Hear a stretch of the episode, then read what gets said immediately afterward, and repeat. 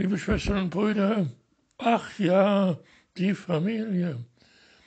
Also wenn man sich die Typen so anschaut, die wir in unserer Familie haben, dann bleibt einem zum Schluss doch wirklich nur noch das Lachen.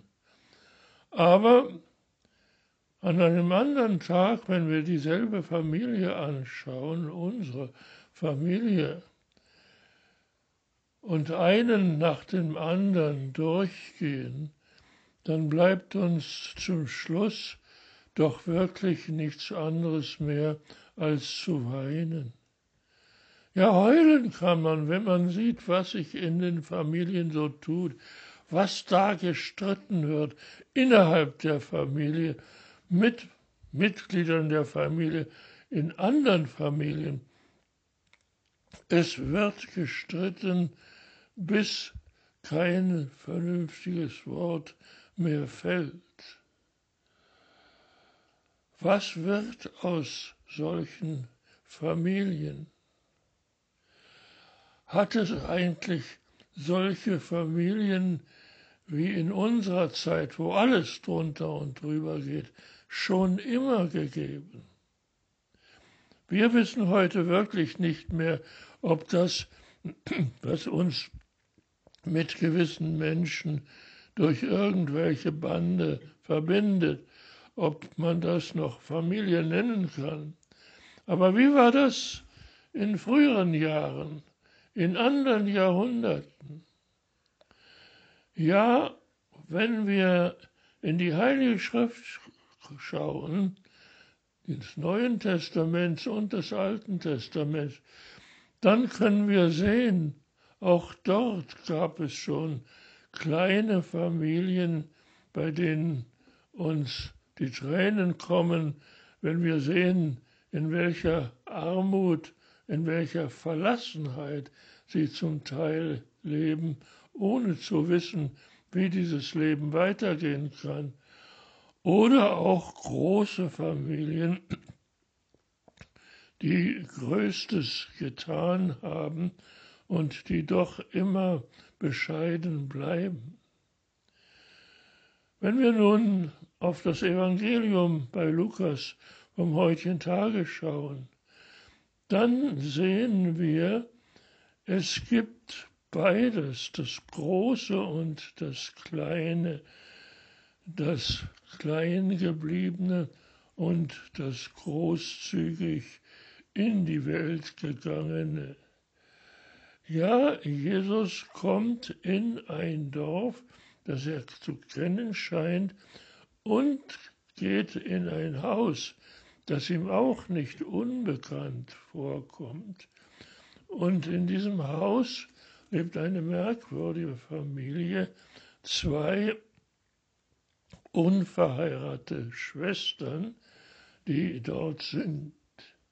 Und die eine, die Martha, die ihn sehr freundlich, sehr gastlich aufgenommen hat, die tut nun alles, um es ihm Jesus in diesem Hause angenehm zu machen.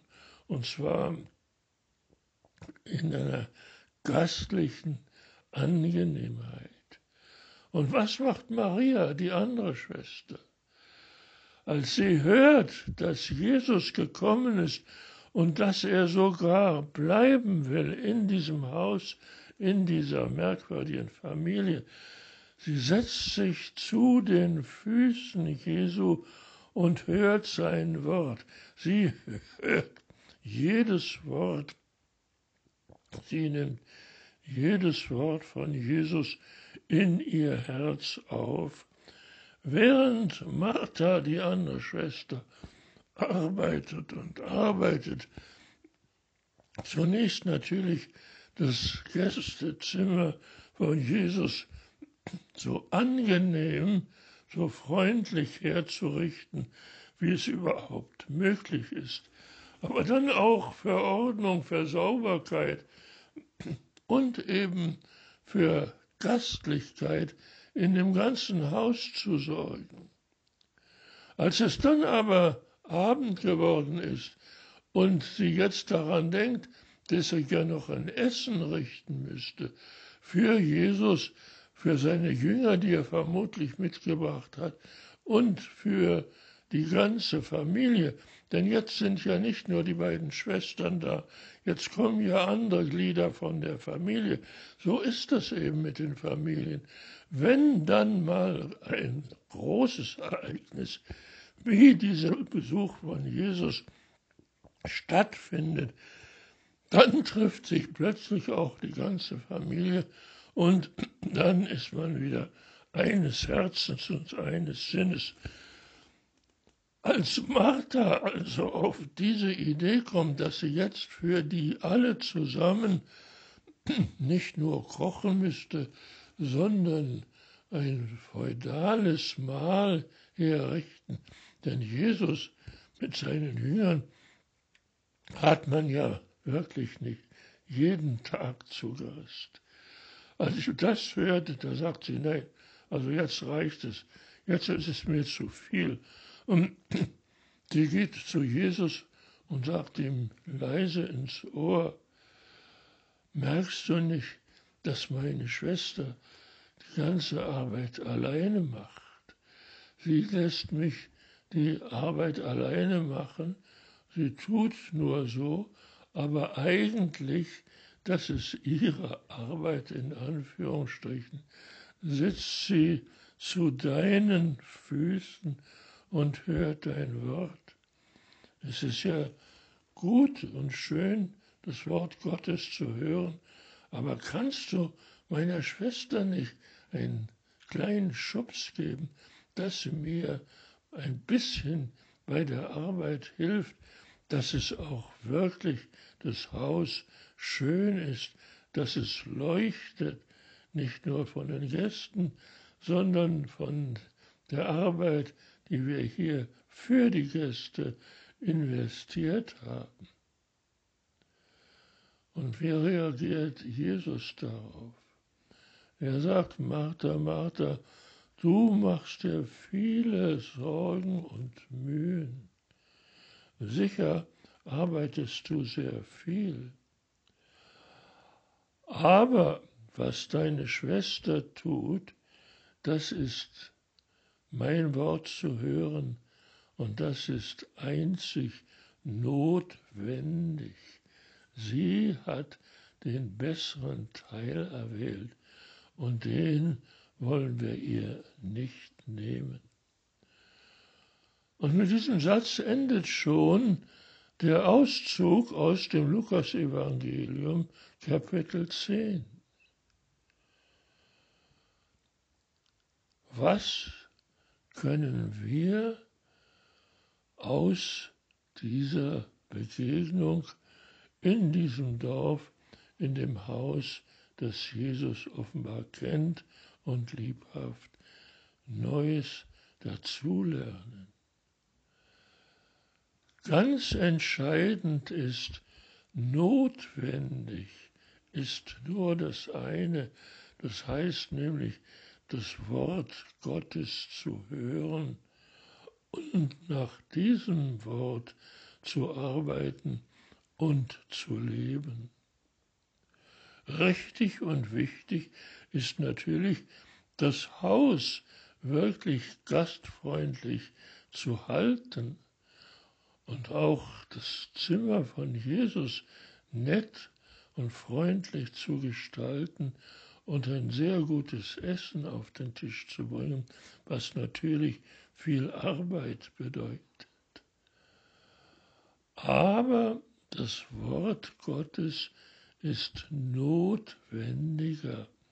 Da soll wirklich durch das Wort Gottes, nicht durch das Essen und das gute Haus, eine Not gewendet werden. Und wenn diese Not gewendet ist, dann kann auch das Haus gewendet werden, dann kann es wirklich gastfreundlich hergerichtet werden.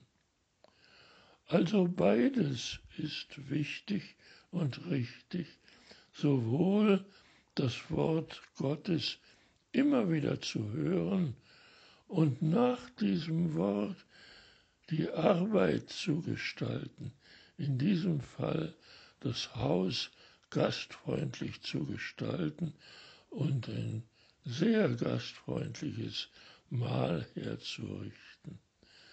Wenn wir wirklich in dieser Erwartung von Jesus und seinen Jüngern leben und ihn nicht nur erwarten, sondern alles bereit machen, dass er wirklich kommen kann und er dann wirklich kommt und das Wort Gottes unter uns verbreitet, dann haben wir ein erfülltes Leben, ein erfülltes Leben von dem Wort Gottes, aber auch von den Gästen, die auf das Wort Gottes hin in unser Haus kommen.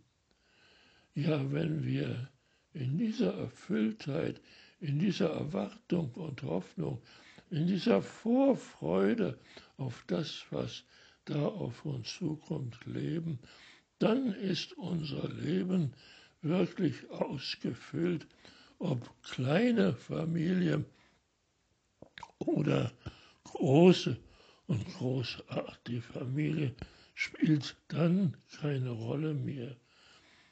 Wichtig für uns ist die Gegenwart Jesu und das Wort Gottes.